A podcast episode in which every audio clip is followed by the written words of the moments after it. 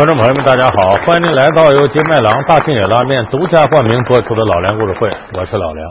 我们这个系列呢，给大家说了很多呀，这个武功门派，你像少林派啊、武当啊、峨眉啊、昆仑呐。那么用什么来区别这些门派呢？因为这些门派呢，都有一些外在的功法，你像少林的伏虎罗汉拳、呃武当剑等等等等，也就是说，外在他练功这些形式区分出了多个流派。但是这么多的流派，它有共同点，就是无论哪一个流派，他都要练习内功。那么说，这个内功和他外在的表现形式区别很大，各家的内功大同小异。那么这个内功到底是什么形式呢？有多大威力呢？它表现出来是什么样呢？历来流传不一，显得非常神秘。今天的这期节目，咱们就给大家聊聊。武术里边的内功到底是怎么回事？金庸笔下光怪陆离的武林世界，为何武功越是高强的人，内功越是深厚？摸不着的内功到底有什么神奇的作用？高超的内功如何练就？玄妙的内功是真实存在，还是小说家的天马行空？老梁故事会为您讲述摸不着的内功。那么说到这个内功呢？咱们可能更多的朋友是从武侠小说里得到的。说武侠小说里边写呀，越是这个大高手，有一个显著特点，内功深厚，外在的功夫你打我打都差不太多，练到最后就是练内功的。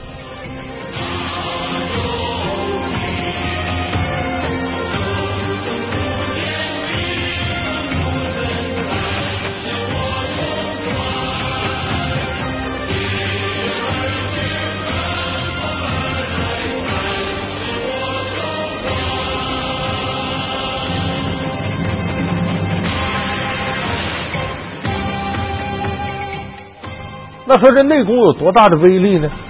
咱们先结合武侠小说，你看武侠小说里是怎么说的？你看典型的，咱有的朋友看过金庸写的《侠客行》，《侠客行》里头呢，这个石破天呢是一个浑浑噩噩、不懂世事的少年，也正因为他心思单纯，所以接受相对原始的内功就容易。所以他在侠客岛上那么多的侠客在参悟石壁上的武功内功。都没整明白，只有他看了半天呢，就觉得这蝌蚪文呐，跟身上的经络穴位挺像。他一看到这个文字，哪个穴位一动，一看这个又一动，连成片的看，就连成片的动，一下子他悟到了，其实石壁上这些蝌蚪纹是内功的经络图，所以不知不觉他跟着就练上了，练到了浑然忘我的境界。他这一练，威力特别大。旁边在那看着呢，侠客岛两位岛主，龙岛主跟木岛主，这俩人于是上前动手，一看这石破天内功发挥出来，他俩也以各自的内功跟他抗衡。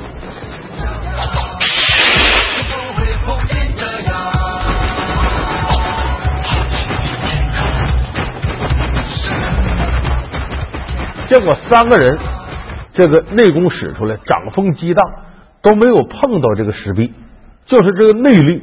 发出的掌风，把这石壁应声给震酥了。练完了，一停一会儿，这石壁嚓嚓嚓，一块一块石头掉下来了。就说威力得有这么大。有人说这也太悬了吧？呃，还有和这差不多的，就咱们看《倚天屠龙记》。《倚天屠龙记》头一回，天涯思君不可忘，讲的郭襄呢到少林寺找他的大哥哥杨过，结果巧遇昆仑派的创始人，叫昆仑三圣何足道。这何足道的内功和剑法都好。敢问先生，可是昆仑三圣？善哉，高僧可是绝远禅师？禅师二字实不敢当。绝远只是寺中杂役，恃才鲁马。哈哈哈哈恃才，这秦圣的名号已经被你这两只大桶给砸没了。三胜剩下两胜，索性大师看看我这奇胜，可是名副其实，就在这儿对弈吧。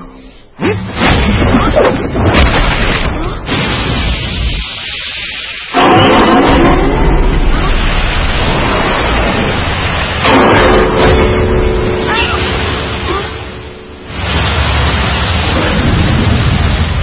就说这合租道内功相当好，这力量能通过这石头体现出来。结果呢，也没难倒少林寺的人。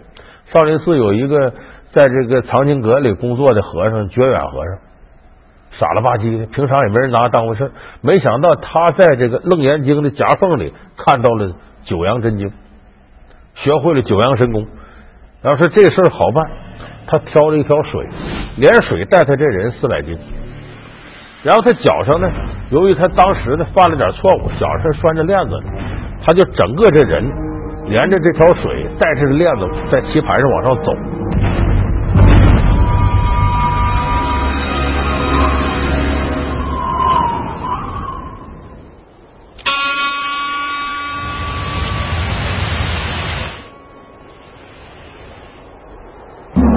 大师傅好深的内功呀！这棋局不用下，我已然输了。服了，三圣，虚名何足道？何足道服了说：“大和尚，我干不过你，你比我厉害。”所以这是武侠小说里写的内功，你听的是玄之又玄，神而又神。说为什么武侠小说里这么神奇化内功呢？因为我们想，你这俩人打斗，就外在的招数，无非就是我这剑比你快，第二个是我比你巧，我这招法巧妙，呃，第三个无非就是我跳的比你高，呃，我这个呃飞的比你远，呃，等等等等，就这些外在的东西，它有穷尽的。奥林匹克奖更高、更快、更强，它也不能超越人体极限，不可能人比兔子还是蹭蹭飞的那么快。所以说，你按这种套路写写外在的功夫，就外加功夫的话，他总有写到头的时候。但是武侠小说里讲究呢，得有高手、大高手、高高高手、高高高高高高手，就可能后边出来就比前面厉害。那怎么比较呢？外边的东西有写尽的时候，那只能在内功上挖掘，因为内功这东西谁没见过啊？无声无色，呃，所以说玄之又玄，你往下写，也没人认为你说的不合理，也没人认为你说的说突破人体极限。所以武侠小说弄到最后，两个人啪双掌一对，凝住不动了，啥招数都没了，就比拼内功了。所以说，这是武侠小说里头写内功，为什么他要这么写？而且不光这样写，他还把内功呢弄得千奇百怪的，来增加观赏性。你看武侠小说里内功得分多少个流派？首先一个纯粹是为了攻击的内功，典型的代表什么？蛤蟆功，蹲那跟蛤蟆似的，其实是运气的。这个功法主要目的就是直接攻击对方。啊，居然是昆仑派的蛤蟆功，这下糟了。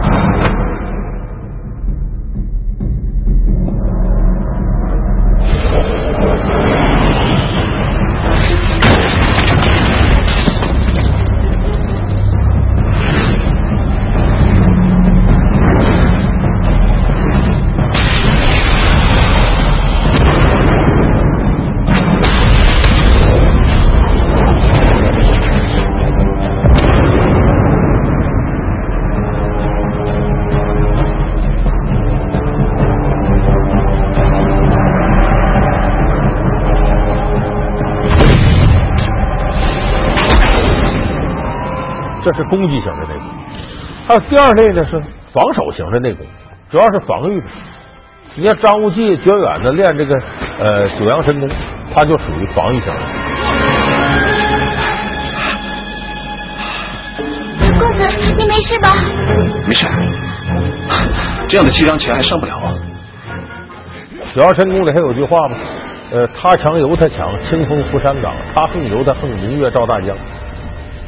就不管你对方咋打，我一口真气在这，这是防御型。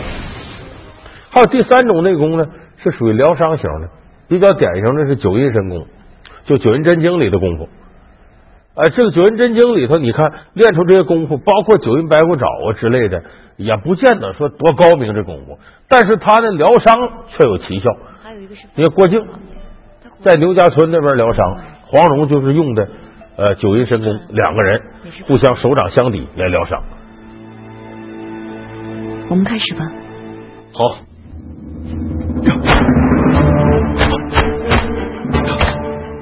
就是我刚才这么一说，内功分成这多少类型，你都知道，这明显这是扯淡的，这绝不是现实当中真实的内功是这样，肯定不是这样。武侠小说是为了吸引人，他搞得千奇百怪的。那么说，真实的内功是什么呢？真实内功这种提法是民国时候提出来的，就中国古代没有人提出说内功。这个提法呢，是来自一个武侠小说作家，他的笔名叫平江不肖生，他的真名叫向凯然。这个人懂武术，文字功夫也好，文武双全。他写过很有名的神怪小说，也是武侠小说，叫《江湖奇侠传》。那么他提出来内功，说把这个武功分成内家功法和外家功法。老梁故事会为您讲述摸不着的内功。老梁故事会是由金麦郎大金野拉面独家冠名播出。那么说这个内功是什么呢？有的人说那得是武侠小说里写高手才有内功，你刚入门的没内功。其实这不对，咱们任何一个人都有内功，只不过是你内功深浅的问题。内功是干嘛的呢？我给大伙举个例子，内功是干啥的啊？这个体育运动和武术是一回事儿就武术是体育的一种。你像咱跑步，比方说我这一开始慢跑，慢跑你这呼吸是很平和的，说快点跑跑跑，你的呼吸就急促起来。为什么这样呢？因为你体内消耗的大，需要补充氧气。消耗的越多，氧气补充的越多，你要大口喘气。同时呢，你快速运动的血循环加速了，身体内产生能量，这个能量要不散去，那你的身体里边就可能被烧坏。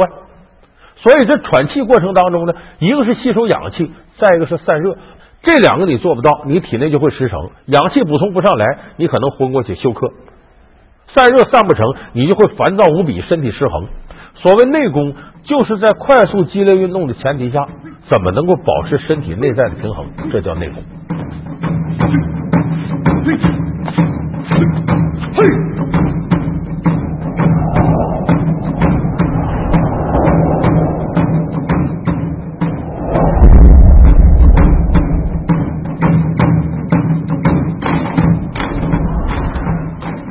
所以内功严格意义上来讲呢，它是呼吸吐纳调整。他通过什么调整呢？低水平的人就喘气啊，呼吸；高水平的人呢，可以通过调节自身的经络，平常就养气。练到什么程度呢？平常通过内功呼吸吐纳的训练，就是一旦要有剧烈运动的时候，或者身体异常状态的时候，你能迅速的调整到体内环境是平衡的，来适应它。这个就是我们科学意义上讲的真正内功是什么。武说武侠小说里写的全，武侠小说也有实事求是的。哪个《射雕英雄传》里边，就是《全真七子》里边的丘处机和江南七怪结成仇了吗？说寻找郭家杨家的后人，双方一个找到郭靖，一个找到杨康，约十八年之后在嘉兴烟雨楼再比。这时候丘处机呢，他的师哥丹阳子马玉，全真教掌教真人，觉得自己师弟争强好胜，不符合道家无为清修之道，所以他想化解这个恩仇。他不想让自己师弟赢，所以远赴大漠，偷偷摸摸的找郭靖。他就想教郭靖点功夫，让郭靖赢丘处机的弟子杨康。那教什么呢？不能教外在招数。这郭靖笨，要一显出来，马上江南奇怪就知道有别的师傅教你。说晚上我约你啊，爬到这个，其实就是个小土包上、小山岗上，你上来。我教你四句话，你要牢牢记住。好啊。思定则忘情，体虚则气运，心死则神活，阴盛则阳消。思思，试着闭目。哦，脑中空明。呜，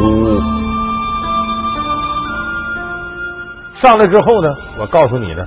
我教你就是喘气儿，行走坐卧。其实这是教他修炼内功的。你看郭靖在山岗上寒风凛冽，要平常在那睡，他冷的受不了。马道长教他这些呢，哎，他在这喘喘气儿睡着了，他也没觉得冷。这是什么呢？其实就是外边的环境发生变化了，比方这气温降下来了，降下来人体就会有反应。那么通过练呼吸吐纳呢，就让自己内在的环境调整，调整成你应对寒冷的那种感觉。所以这是我们说的真正意义上的内功。所以你明白这个道理，咱就知道，咱平常早晨晨练锻炼或者打球，其实平常锻炼就是攒内功的。那么一旦特别剧烈的时候，你也能适应。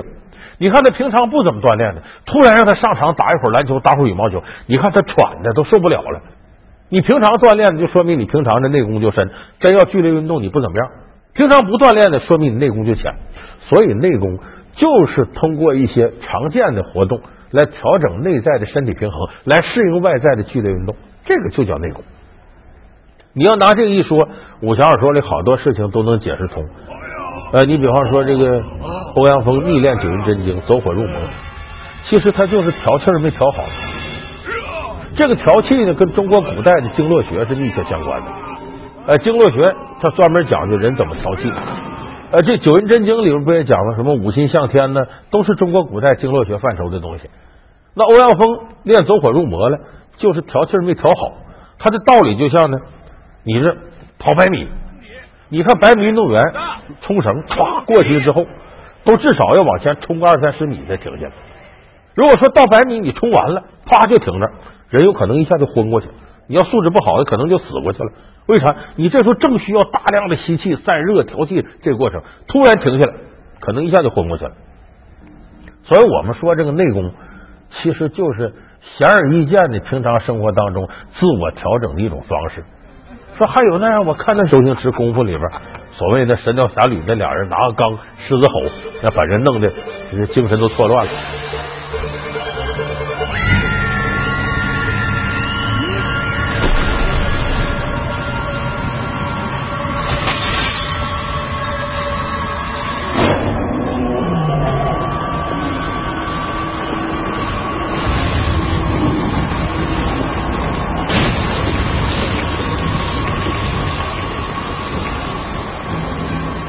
说这个什么道理？跟这个气功是一样的。所谓他这种这个内功是啥？就是一种制造噪音。他制造出噪音呢，打破了你身体内的平衡，让你产生啊胸闷呐、烦躁啊种种现象，最终导致精神错乱。他是写的玄乎夸张一点，但是基本道理在科学上是说得通的。那我说到这儿，有的朋友说，这个前些年啊，大伙都练气功，是不是内功就是气功呢？准确说，气功是内功的一种，内功博大精深，包括东西太多了。那些年什么太极呀、五禽戏呀、气功，那在中国大地是风靡的不得了。我说这是八十年代，咱们现在电视机前的中老年观众，像比我岁数再大都赶上了。现在年轻的八零后、九零后可能就就没赶上那个时候。那是大街小巷全是练气功，可是问题是呢？在那个时代，大家的这个科学理念不那么强大，往往这气功练练就跑偏了。跑偏到什么程度呢？很多人别有用心的把气功和特异功能硬往一块混。我记得那时候有个什么海灯法师，说二指禅、一指禅、少林气功、达摩气功都会，噌一下子上房，一百米开外能把你干倒了，就差说这人不是人了，是神仙了。结果造成街头巷尾，再加上看少林寺那电影，一看少林有内功。好多人吧，根本对这个就没有研究，就是跟风，别人练我也跟着练，别人整我也跟着整。有的人拿它调调气呢，锻炼什么的，结合体育锻炼，还真起到点作用。绝大多数人练完白练没用，甚至有的在这上耽误大量时间，有的调气不顺，走火入魔，还引发了很多新的疾病。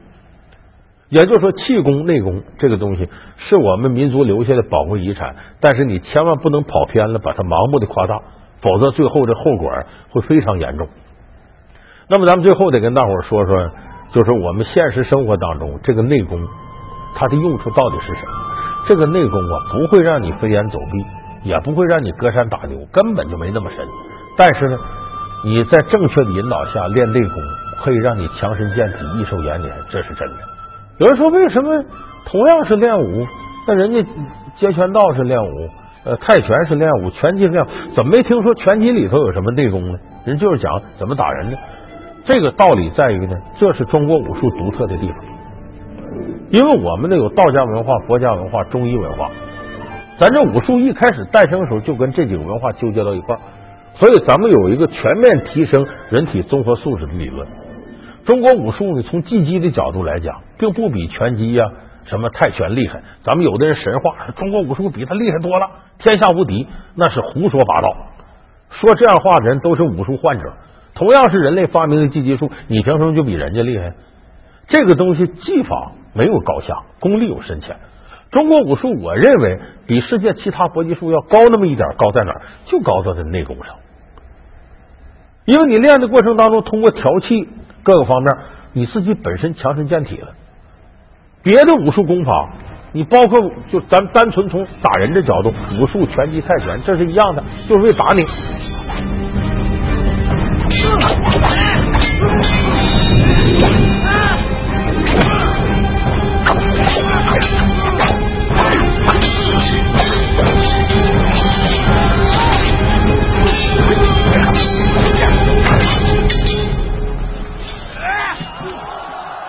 那么武术比他们强在哪儿？我不光有打人的，还有练自己的东西，磨练自己的。他通过内功能让自己强身健体，这起到很好的养生功能。有人说，那别的武术，别的武术，你看泰拳，真正泰拳手哪有打超过五十岁的？伤痕累累。拳击，咱们看阿里点火的时候都这样了，帕金森了都。他为什么呢？那些种功法，包括我们武术的一些外加功夫，你比方砸砖头啊、搁脑袋撞墙啊什么的，这都不是正常的功法。你练这种程度，我们叫伐生运动，砍伐的伐，生命的生，就他通过让你肢体这方面受点损害，来达到一种功法。这个不是武术真正的真谛，武术是通过调气内在的练习，让你强身健体、益寿延年。所以说，武术正因为有了这个，它才超越了世界其他的技击术。如果没有这个，中国武术跟其他技术并没有区别。